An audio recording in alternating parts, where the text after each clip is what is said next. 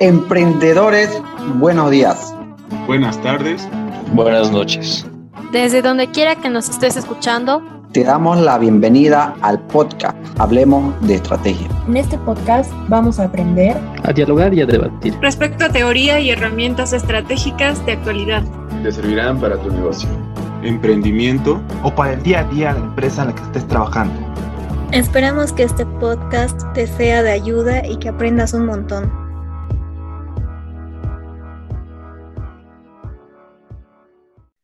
Te damos la bienvenida a nuestro podcast. Ponte cómodo y relájate para escuchar nuestro episodio número 9, donde hablaremos sobre la importancia de conocer el mercado e incursionar en un océano rojo o azul. La estrategia no es el fin, es el medio y por tanto es cambiante. René Modro. Buenas tardes chicos. Para empezar, vamos a contestar algunas preguntas con respecto al tema y vamos a, bueno, ver los diferentes puntos de vista que tienen, ¿no? Primeramente, eh, ¿a qué te refieres con entrada al mercado? La entrada al mercado puede entenderse como darse a conocer desde cero en el mercado frente a la competencia. Eso implica costos, riesgos, precios del mercado, es decir, la competencia misma. Para entrar a un mercado tenemos que tener claro cuál va a ser nuestro producto o servicio. Bueno, también puede entenderse ah, que como emprendedores podamos ofrecer algún bien o servicio en un sector determinado. A este sector le denominamos mercado, el cual está conformado por la oferta y la demanda. Perfecto. Ahora vamos al tema. ¿Qué es un océano azul o rojo y cómo escoger a cuál dirigirnos como emprendedores? Para entender a los océanos, voy a poner un ejemplo. Cuando hablamos de un océano azul, estamos hablando de un mercado sin competencia, como el océano mismo, cuando no hay depredadores cerca dispuestos a atacarnos. En contraparte, el océano rojo es todo lo opuesto, un mercado lleno de otras marcas y empresas que representan competencia para nosotros, como un océano en el que todos los peces están continuamente atacándose entre sí por sobrevivir. He ahí los colores. Entrar al mercado implica entender también a qué océano estamos ingresando. Bueno, sin embargo, en ese sentido, eh, el océano azul puede ser mejor frente al océano rojo, por lo que se ha mencionado. Sin embargo, se puede concluir que si nos encontramos en el Océano Azul, debemos implementar estrategias y crear necesidades para los distintos consumidores que existen. Por otro lado, si nos encontramos en el Océano Rojo, es más difícil poder implementar nuevas estrategias, ya que debido a la alta competencia existe la posibilidad de la imitación y que nosotros como emprendedores podamos encontrarnos en una situación desfavorable. Qué interesante. Tengo una pregunta. ¿Qué aspectos son importantes que consideremos que serían favorables para entrar a un océano azul? Bueno, respondiendo a tu pregunta, eh, algunos de los aspectos importantes dentro del océano azul son cuatro. El primero, existen oportunidades de crecimiento y expansión para el emprendedor. Segundo, la competencia puede llegar a ser irrelevante o de plano no existe. Tercero, existen espacios de mercado que no están siendo aprovechados por parte de la competencia. Y por último, oportunidad de innovar productos y crear nuevas necesidades para el público. Interesante. Yo a eso puedo añadir tres puntos importantes más. Primeramente, la responsabilidad de darle un posicionamiento a un producto innovador, ya que en el mercado al que nos introducimos lo desconoce.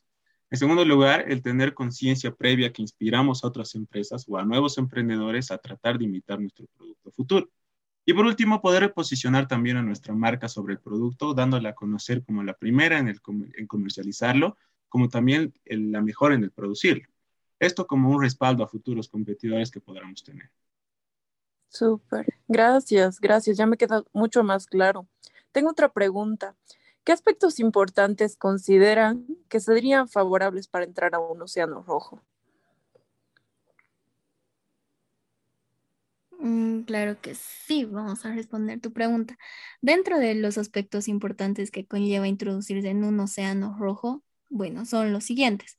Existe una demanda definida, es decir, que existe alguna necesidad por parte de los clientes que ya está establecida y a lo cual como emprendedores podemos adaptarnos.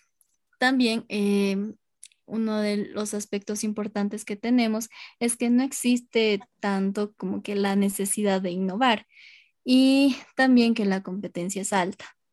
¿Tú, Sergio, tienes algo para decirnos? Claro que sí, tal vez añadiendo tu primer punto, eh, la, adaptación obligatoria que tenemos de adaptarnos a estándares de calidad del producto, como decías. En segundo lugar, hallarnos en el rango de precios ya establecido, que puede ser algo incomplicado como emprendedores. Y por último, poder basar nuestras estrategias y métodos de ventas en las que ya usa la competencia como un ejemplo. Bueno, ahora yo quisiera preguntarles eh, ¿qué ventajas y desventajas eh, encuentran al aplicar este método? Bueno, antes de hablarte de las ventajas, primero entendamos lo siguiente. El hecho de saber a dónde dirigirse como emprendedores es importante. Entonces, elegir uno de los océanos mencionados, por tanto, logrará dar un mejor enfoque a nuestro producto o servicio que ofreceremos en el mercado. Un segundo punto es que nos ayudará a tener más claro qué estrategias debemos utilizar para posicionarnos en el mercado y así destacarnos de la competencia. Y un tercer punto es que además podremos dirigirnos de manera particular a un segmento de mercado y saber cuáles son sus necesidades. Perfecto, como todo tiene su lado negativo y en cuanto a las desventajas podemos encontrar, primeramente en el particular caso del Océano Azul, tendremos la carga de lograr obtener la atención del mercado hacia nuestro producto y por ende lograr darle un posicionamiento. También en el Océano Azul tendremos la obligación de crear desde cero la estrategia de ventas, ya que no tendremos competencia en la cual basarnos o ejemplificar. Y por último, en el Océano Rojo, como es lógico, tendremos que lograr resaltar entre la competencia ya existente, que probablemente ya cuente con un muy buen posicionamiento de mercado y el favoritismo del cliente. Súper con todos estos puntos y todo lo que han respondido, creo que ya me queda a mí mucho más claro y estoy segura que al oyente le está quedando mucho más claro todo esto, ¿no? En pocas palabras, como emprendedores, debemos entender primero la importancia de conocer estos océanos, ¿no? Y en segundo lugar, saber a qué océano vamos a dirigirnos. Y esperamos que todo lo que hemos conversado al respecto se haya entendido y que no queden más dudas al respecto. Les agradecemos su tiempo, chicos y chicas. Gracias por escucharnos y hacer de este podcast otra aventura al hablar de estrategias. Hasta otra oportunidad.